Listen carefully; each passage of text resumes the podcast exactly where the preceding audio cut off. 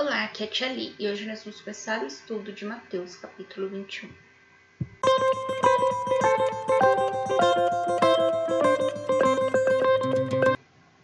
Bem-vindos aos Lunáticos Kids, e hoje nós vamos começar o estudo de Mateus, capítulo 21.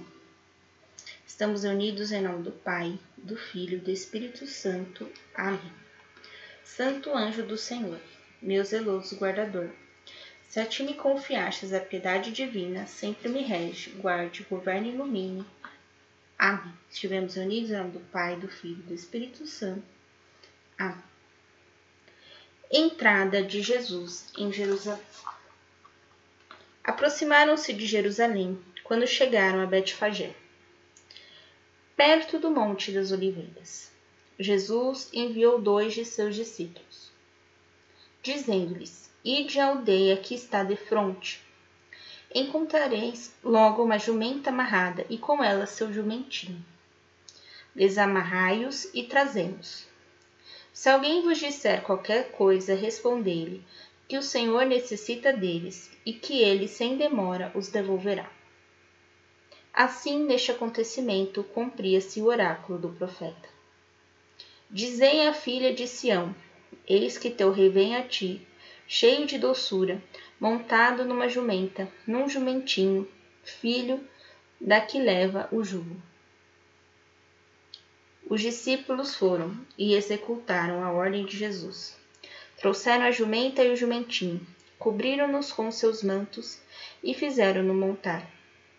Então a multidão estendia os mantos pelos caminhos, cortava ramos de árvores e espalhava-os pela estrada e toda aquela multidão que o precedia e que o seguia chamavam: Hosana ao filho de Davi. Bendito seja aquele que vem em nome do Senhor. Hosana no mais altos céus. Quando ele entrou em Jerusalém, alvoroçou-se toda a cidade, perguntando: Quem é este? A multidão respondia: É Jesus, o profeta de Nazaré da Galiléia. Então, muito bem, aqui a gente está vendo, né? Então vamos começar o estudo pela citação do profeta Zacarias, né? Então ele diz: Dizei a filha de Sião, ou seja, dizei a Israel: Eis que teu rei vem a ti. Então, eis que teu rei vem a Israel, cheio de doçura, montado numa jumenta, um jumentinho filho daqui leva o jugo. Então, ou seja, o jumentinho é filho da jumenta que leva Jesus com muito, com muito zelo, né? Vamos assim dizer. Então, quando ele pede para os discípulos irem até a aldeia, né, para buscar a jumenta e o jumentinho, é justamente para se cumprir essa profecia. E conforme ele passa, as pessoas jogam mantos e ramos, né? Ou seja, ali as pessoas é, proclamam, de uma certa forma, que ele é rei. Né? E aí ela fala, elas falam, Osana, filho de Davi. Né? Osana significa salvação. Né? Salvação, né? Ao filho de Davi, ou seja, é ele que veio para nos salvar. Bendito seja aquele que vem em nome do Senhor. Hosana no mais alto dos céus, a salvação do mais alto dos céus. Olha só isso. Então, aqui nessa frase, a multidão proclama Jesus como Salvador. E aí, quando perguntam à multidão quem é este, eles não falam é Jesus, o Filho de Deus. Não, eles falam é Jesus, o profeta de Nazaré da Galiléia. Então, aqui já reconheceram mais. Né? Então, ou seja, eles deram honrarias de rei, mas não porque eles consideravam que Jesus era o Filho de Deus, mas porque eles consideravam ele um grande profeta né? e que ele fazia vários milagres.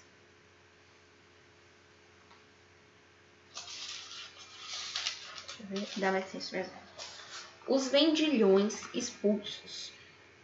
Jesus entrou no templo e expulsou dali todos aqueles que se entregavam ao comércio, derrubou as mesas dos cambistas e os bancos dos negociantes de pombas.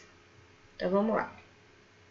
Todas aquelas pessoas que vendiam coisas no templo foram expulsas, tá? Todas elas. Então ele derrubou as mesas dos cambistas, ou seja, aquelas pessoas que trocavam né, as moedas, né, as moedas romanas pelas moedas israelitas, né, ou qualquer outro tipo de moeda. Né, e muitas vezes eles também faziam empréstimos. Tá? E os bancos dos negociantes de pombas, porque eles vendiam as pombinhas né, para os sacrifícios, principalmente os sacrifícios de purificação né, das mulheres após o parto e tal. Então, expulsou todos eles e disse-lhes: Está escrito: Minha casa é uma casa de oração. Então, ele está citando o profeta Isaías. Mas vós fizestes delas um covil de lasdões. Ali está citando Jeremias. Por quê? Porque eles estavam se aproveitando, né, que ali iriam acontecer sacrifícios para vender os animais. E não era bem essa a, a lógica. A lógica era você, antes de fazer seu sacrifício, você né, pegar o primeiro primeira ovelha do seu rebanho, né? Ou você vai até alguém que tem um rebanho, vai comprar a primeira ovelha do rebanho dela e assim por diante, né? Então você tem que ter todo um cuidado, né, para aquilo que será sacrificado. E aí, vendendo ali no templo, você não não sabe direito, né? E os cambistas que provavelmente faziam empréstimos. Versículo 14. Os cegos e os coxos vieram a ele no templo e ele os curou. Com grande indignação dos príncipes dos sacerdotes e dos escribas que assistiam a seus milagres, e ouviam os meninos gritarem no templo: Hosana ao filho de Davi. Disseram-lhe eles: Ouves o que dizem eles? Perfeitamente, respondeu-lhe Jesus. Nunca lestes essas palavras? Da boca dos meninos e das crianças de peito, tirastes o vosso louvor. Salmo 8, ele está se referindo. Depois deixou e saiu da cidade para se hospedar em Betânia. Então aqui, né, as crianças estavam vendo que ele fez milagres né? E aí as crianças começaram a imitar aqueles que estavam lá na entrada de Jerusalém, falando Osana ao filho de Davi. Né? Ou seja, as crianças estavam reconhecendo ele como filho de Davi, é, talvez sem saber né, o que, que elas estavam falando, mas as crianças estavam dizendo isso e isso incomodou os sacerdotes. E aí ele fala da boca das crianças é que se tira o louvor. Então as crianças estavam louvando e agradecendo a Jesus, mesmo sem saber o que aquelas palavras significavam, e aquelas palavras irritaram os sacerdotes, né? Aí Jesus pega e vai se hospedar em Betânia.